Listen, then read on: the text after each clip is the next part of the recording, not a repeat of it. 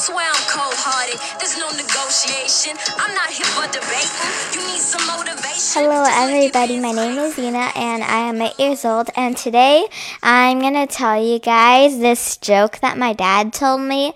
It's about a king, and the king um wanted to find the most well, the best husband for his daughter, the princess. So he got a girl servant and put an apple on her head. And there were three people in line to um that wants to win the princess's hand.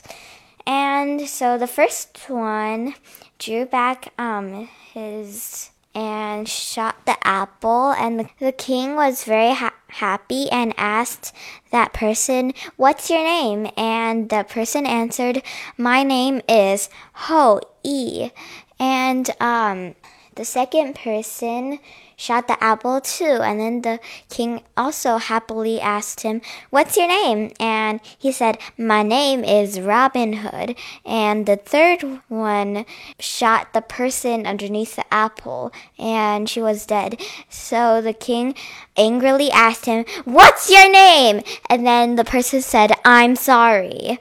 And then, so the person sort of thought the king was asking him for an apology, but the king is actually asking him what's his name. But he's like, I'm sorry. So it's like a joke.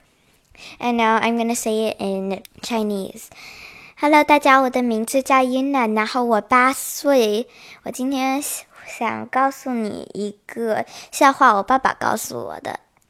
所以这个国王他想找到最好的丈夫给他的女儿，然后有三个人来面试，然后呢，他呢就叫了一个一个女生，就是有这个苹果顶在她的头上，然后他们需要射着射到那个啊苹果，然后第一个人呢一箭射住射到苹果了，然后那个国王很高兴的问他。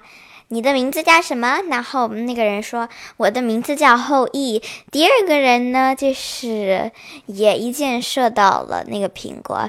国王也是很高兴的问他：“你的名字叫什么？”然后他说：“我的名字叫 Robin Hood。”然后第三个人呢，没射到苹果，他。他把下面的人射中了，然后下面的人死死了，然后那个国王很不高兴的问他：“你的名字叫什么？”